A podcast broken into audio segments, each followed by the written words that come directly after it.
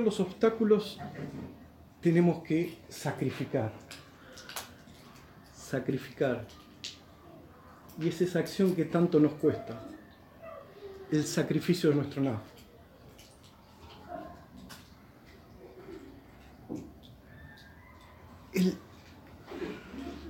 todo se trata de sacrificio. El sacrificio es parte central de nuestra religión, de nuestro din, es parte central del camino. Fijémonos cuando ingresamos, nos acercamos al camino espiritual, al Islam. De pronto tenemos que sacrificar, nos gustaba comer un chorizo, o nos gustaba tomar esto o aquello, ya no podemos hacer más. Sacrificamos algo en pos de un bien mayor.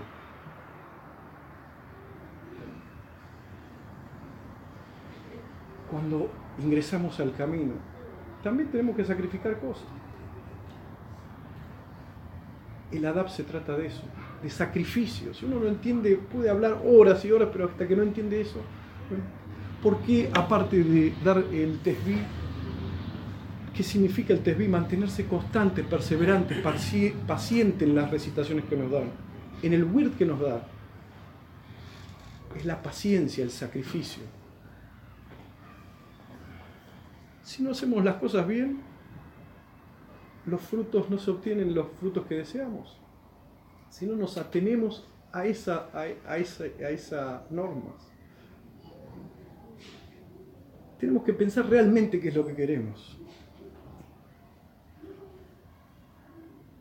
Y la realidad se manifiesta en nosotros mismos, en nuestras acciones. Y el sacrificio ¿Qué significa la palabra sacrificio? Sacrificio significa hacer algo sacro, ¿sí? En español. Sacrificar y santificar eh, nuestras acciones. Eh, sacrificar nuestros deseos, sacrificar nuestros apegos. ¿Para qué? Para acercarnos a Dios. Es algo central también el sacrificio. La semana pasada hablamos de Caín y Abel y Dios les, pidió que hicieran un sacrificio. Pero ese sacrificio le aceptó a uno y se lo rechazó a otro. ¿Por qué? Por lo que tenían en su corazón. Dice Dios en el Sagrado Corán, ni su sangre ni su carne ascienden a Allah. Lo que llega es la taqwa, es lo que tienen adentro. La conciencia, que hay en vuestros corazones. Dijo el profeta Aleji Salatu Wasalam, Alá, Dios no observa ni vuestros cuerpos ni apariencias, sino lo que hay en sus corazones. Fíjense tan importante que es guardar eso.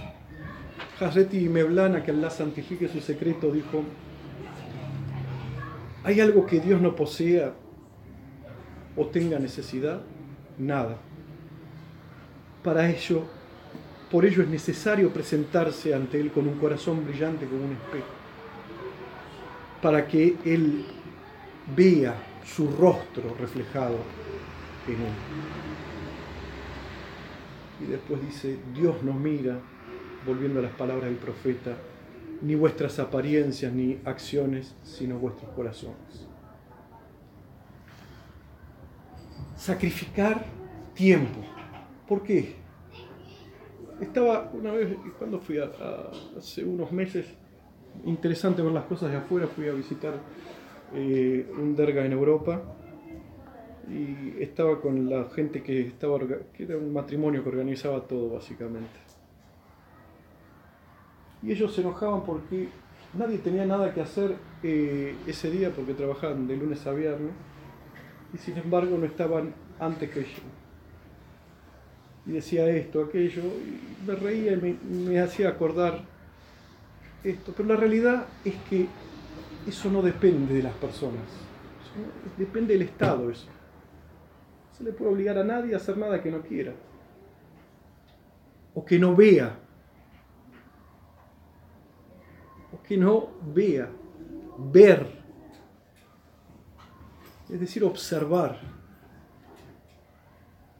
la sutilidad de ver, de observar. Entonces el sacrificio es acercarnos. Por ejemplo, cuando decimos kurbán, automáticamente en, el, eh, forma coloquial lo que entendemos por kurbán es el sacrificio ritual de un cordero. Pero kurbán significa algo más. Viene la palabra árabe que significa cara, acercarse. ¿Qué nos está diciendo con eso?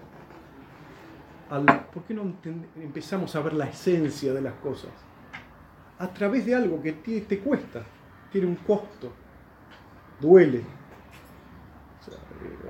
Cada vez más va a doler, cada vez más que sale caro un cordero. A través de eso te acercas a mí. ¿Y qué tenés que hacer con eso? Uno, dárselo a un pobre que no sepas ni quién es. El otro, dalo a tu, eh, a tu, a tu vecino. Solo un poquito, un tercio te, eh, lo podés comer. Lo tenés que comer. Entonces, a través de algo que para nosotros nos cuesta y nos eh, desprendernos, nos acercamos a Dios. El esfuerzo y sortear el obstáculo. El sacrificio es un acto de sumisión a Dios. Sacrificarse es un acto de sumisión a Dios. Y es depende cómo uno ve las cosas. Para uno es eh, un sacrificio rezar. Y lo hacen duras penas. Otros, algunos ni lo pueden hacer. Para otros es un sacrificio ayunar.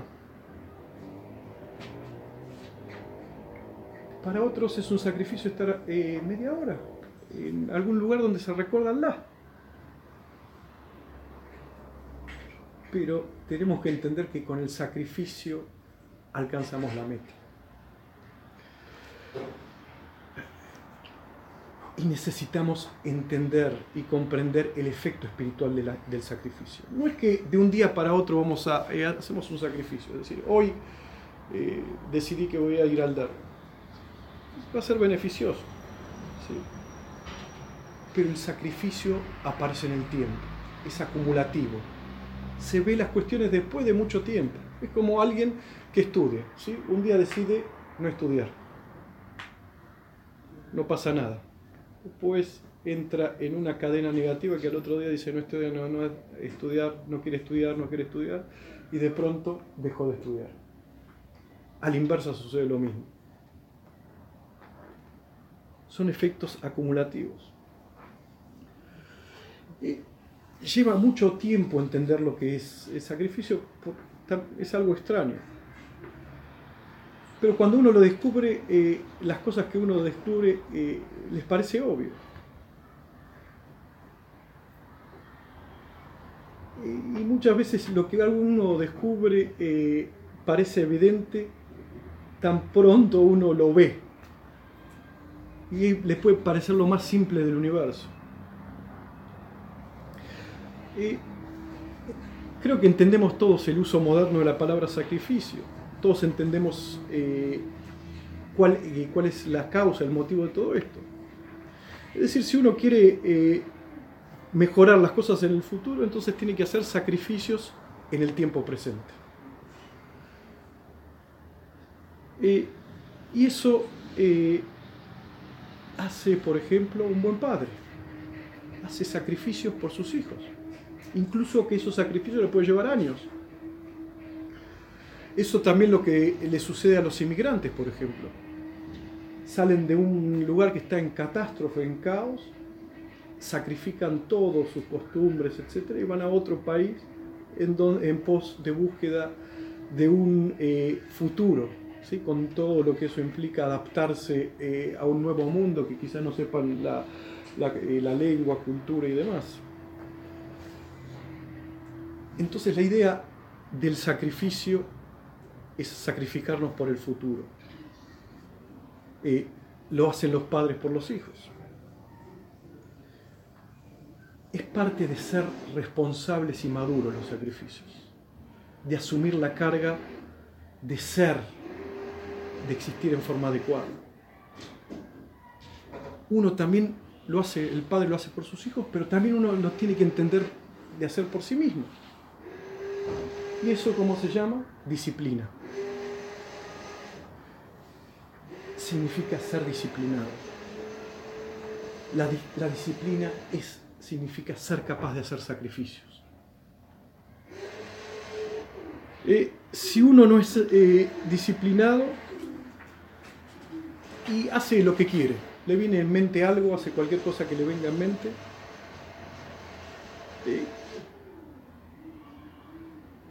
eso puede vivir una vida así puede estar perfecto. Puede ser gratificante, ¿sí? como la droga y demás cuestiones o lo que fuese que sea, el comer en exceso. Eh, hay ejemplos, hay un montón.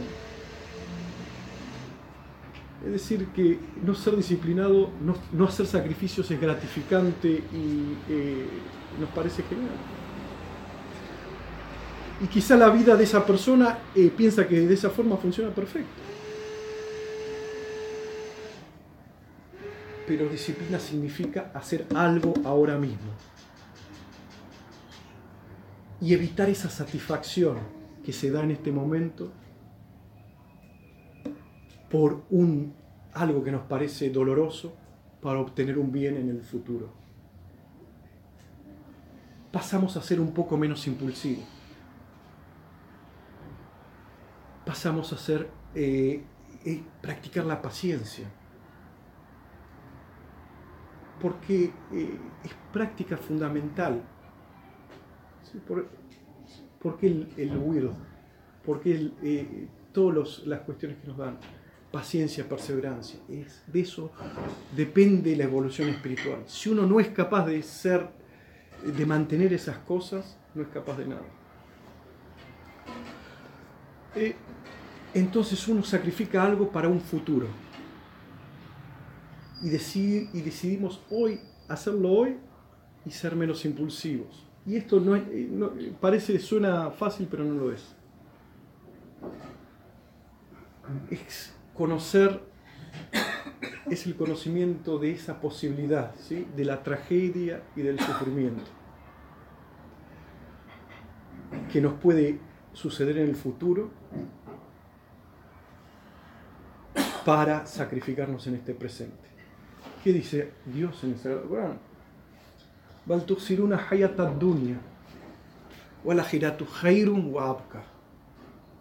Prefieren la vida del dunya, de este mundo. ¿Qué, qué es dunya? Dunya significa lo que tengo más cerca, lo que veo, lo que palpo. Prefiero la ahora, el ya. El ágira significa lo más lejano, lo que no vemos, lo que está por venir.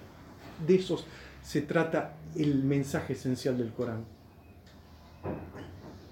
Sacrifiquen esto que piensan que es algo eh, gratificante, que es algo placentero, por algo que les va a esperar que es mucho mejor.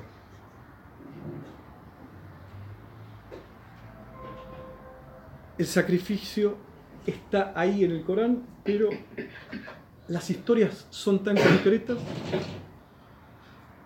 que es, es difícil establecer este paralelo entre las dos. ¿Cuántas veces nos contaron la historia de Caín y Abel? ¿Cuántas veces nos contaron eh, el sacrificio de Ibrahim salam? Dijimos, ay, bárbaro, se sacrificó al hijo. Pero, ¿qué quiere decir el, en el aquí y ahora para mí? Tampoco sirve repetir todas estas cuestiones y repetir como una máquina eh, recitaciones y demás y no entender la esencia de lo que estamos diciendo. Es un sistema, la sunna de Allah.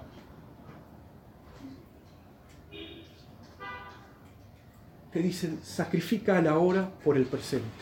No dice cualquier sacrificio, es un sacrificio que te va a hacer una mejor persona, que te va a hacer un, un, hombre, realmente serás hombre, hijo mío, como dice Hitler.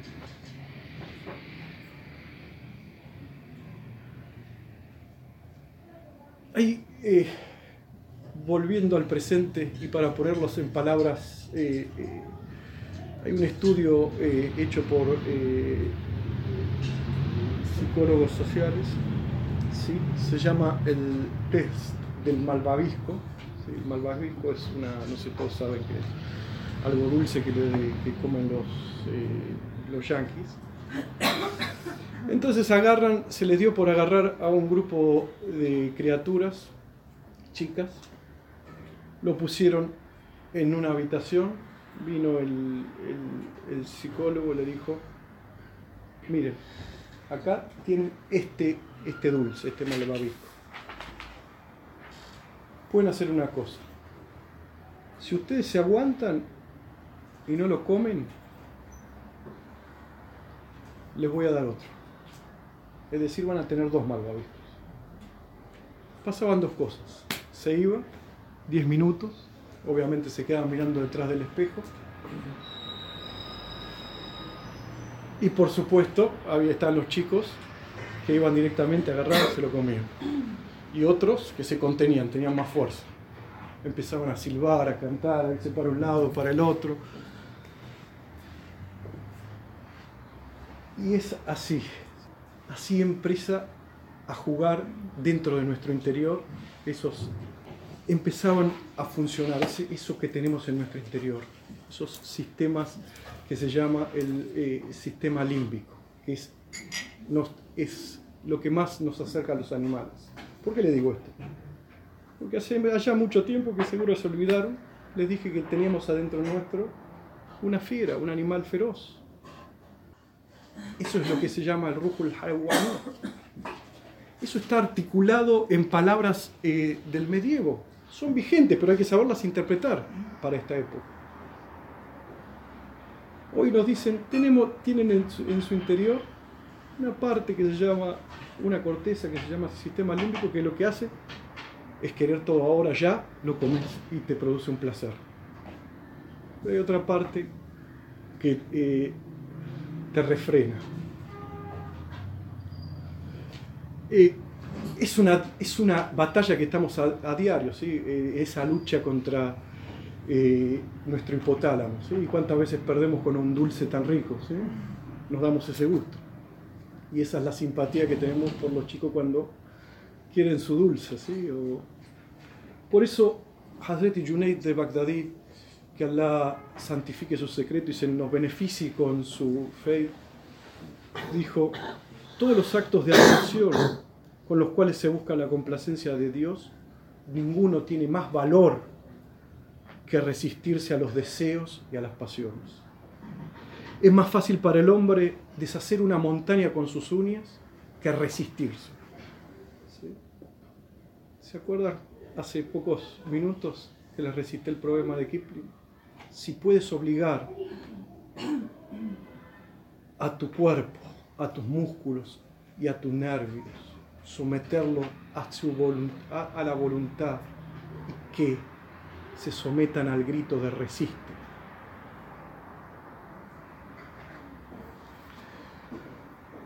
no es tan fácil para los chicos regular esos impulsos. Y, de y si no tenemos una buena educación, si no tenemos un padre que, o unos padres que nos eh, eduquen en eso, vamos a tener muchos problemas. Lo mismo pasa en la vida.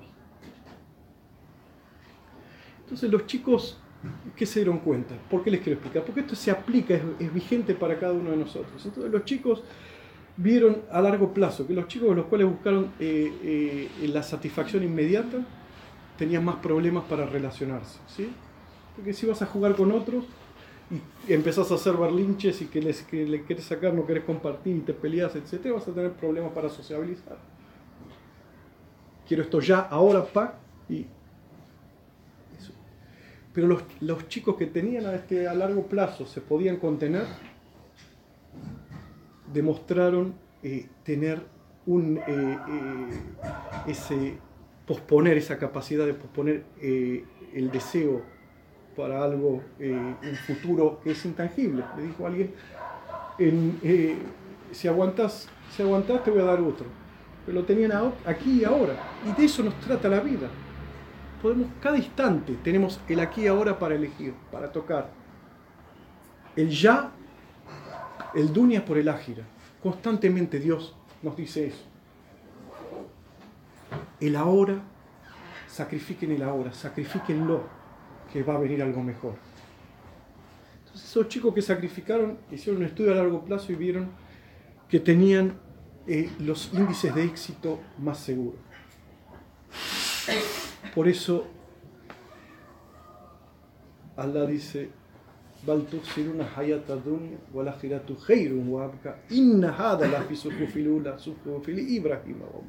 y esto es lo que le dijimos siempre a todos, desde Ibrahim hasta Musa. Es algo obvio, ¿sí?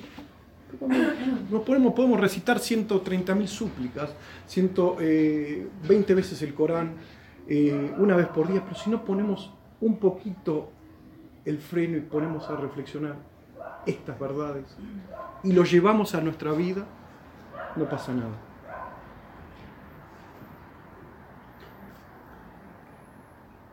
Y es el éxito, es decir, y vieron que en la sociedad hay dos predictores de que a una persona le va a ir bien. La, primera es la inteligencia, algo que todos tenemos, y que eh, tenemos que desarrollar. Por eso, tanto, ¿sí? Les podría, podríamos contar dos cuentos, tres cuentos y terminar todo. Pero tenemos que refinar el carácter. Tenemos que aprender a saber, a conocer, tener, eh, eh, tener esa, esa curiosidad, tener esa sed y hambre para refinarnos. Tener la capacidad de sentar la cola y escuchar. No es fácil. Escuchar, Y la segunda es eso, la capacidad de posponer esto, el sacrificio. Son dos predictores de del éxito. Trasládenlo esto que le, que puse eh, en un lenguaje científico a la vida, al Corán, que nos dice constantemente Allah. Había un sembrador en un oasis, ¿sí? hace mucho tiempo, en un, eh, en un lugar parecido a Medina, que estaba el viejo Ahmed sentado de rodillas eh, a un costado de, las palmeras datileras. Tenía un vecino que era un tipo que tenía guita, Hakim se llamó, un, comerciante adinerado. Y cuando pasaba por el oasis se quedó mirando. Dice, salam aleikum. Y al sheikh, como anciano, aleikum salam, le dice. ¿Qué estás haciendo acá con esta temperatura, eh, con tanto calor? Eh, estoy sembrando. ¿Qué siembras? Le dijo Ahmed. Dátiles, respondió mientras señalaba todas las palmeras dátiles que estaban a su alrededor. Dátiles, le dijo el recién llegado, cerró los ojos y dice, este tipo es un estúpido o un idiota. Dátiles le dijo, el, tanto calor ya te dañó en la cabeza, viejo, le dijo. vení, vení, acércate, vení a tomar conmigo un chaicito. Vamos a disfrutar de este momento. Vamos a disfrutar de la, de la brisa. Le dijo, ¿cuánto, ¿qué edad tenés? ¿Qué te importa? 70, 80, le dijo. Le dijo, Ahmed, ¿no te das cuenta que estos los dátiles, las palmeras datileras son los árboles que tardan más tiempo en crecer. Pueden llegar hasta dar 50 años hasta que den sus frutos. Eh, yo, la verdad que no te deseo ningún mal, pero. Eh, y quiero que vivas mucho, pero eh, vas a tener que vivir más de 100 años para ver todo esto. Y la realidad que va muy difícilmente vas a poder cosechar los frutos de ese árbol. Deja todo eso y vení conmigo. escúchame, Jaquín. Yo estoy comiendo los dátiles que otro sembró. Otro tampoco soñó comprobar esos dátiles. Yo siembro hoy para que otros puedan comer mañana. Yo siembro hoy para que otros puedan comer mañana. Eso es lo que tenemos que hacer cada uno de nosotros. Sembrar hoy para que otros puedan comer mañana. ¿Y qué estamos haciendo para eso? No se trata de solo nosotros mismos. No se trata de nosotros mismos. Se trata de ese futuro. El profeta Aleji Salatu Salam le dijo a alguien, aunque sepa que venga el fin del mundo, continúa plantando. Que mañana sea el fin del mundo.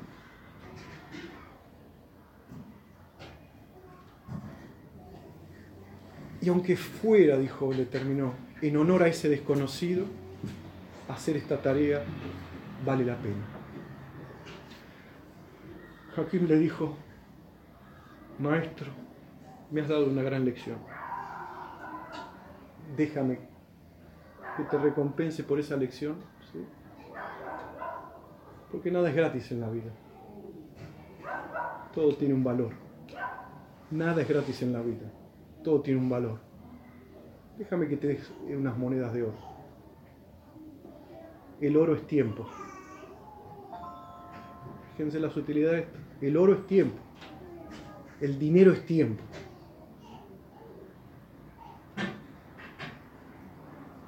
Y le dijo, muchas gracias amigo. Ya ves, me estabas pronosticando que era un idiota, que mi cabeza no funcionaba, que no sabía hacer mi trabajo, que estaba perdiendo mi tiempo. Me estabas invitando a tomar un té. Parecía cierto. Fue indulgente para la duda que tenía. No se ofendió si eres indulgente para su duda. Lo que le leo tiene un sentido para que reflexiones. Fue indulgente para la duda. Le explicó. Pero sin embargo, no termino de sembrar, le dijo, y ya coseché una bolsa de monedas de oro y tu gratitud. Todos tenemos una posición de responsabilidad frente al Creador. Tenemos que tomar esa posición ser derviche significa tomar esa posición.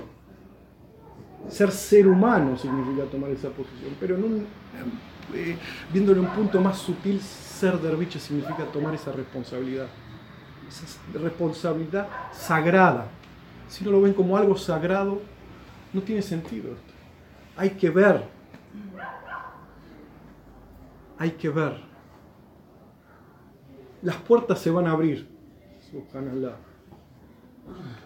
Cuando llegue el momento las puertas se van a abrir. Y si se abre, van a poder ver. Mientras tanto, hay que ser pacientes en el umbral. El derga es un umbral. Ser pacientes ahí. Carreti Meblana, antes de ingresar a un derviche, le hacía pasar, dicen mil un días de pruebas antes de ingresar de paciencia, de espera. Cuentan que un enorme bosque comenzó a incendiarse, entonces todos los animales asustados empezaron a escapar.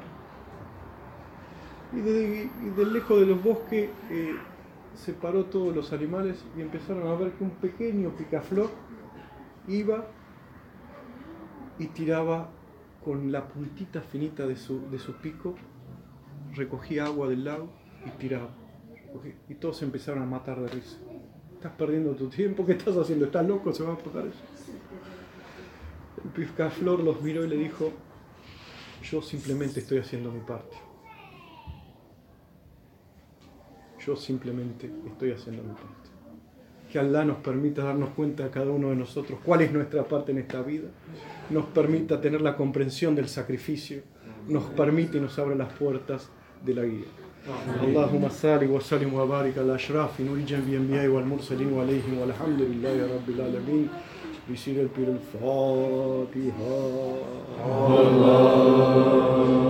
اللهم صل على سيدنا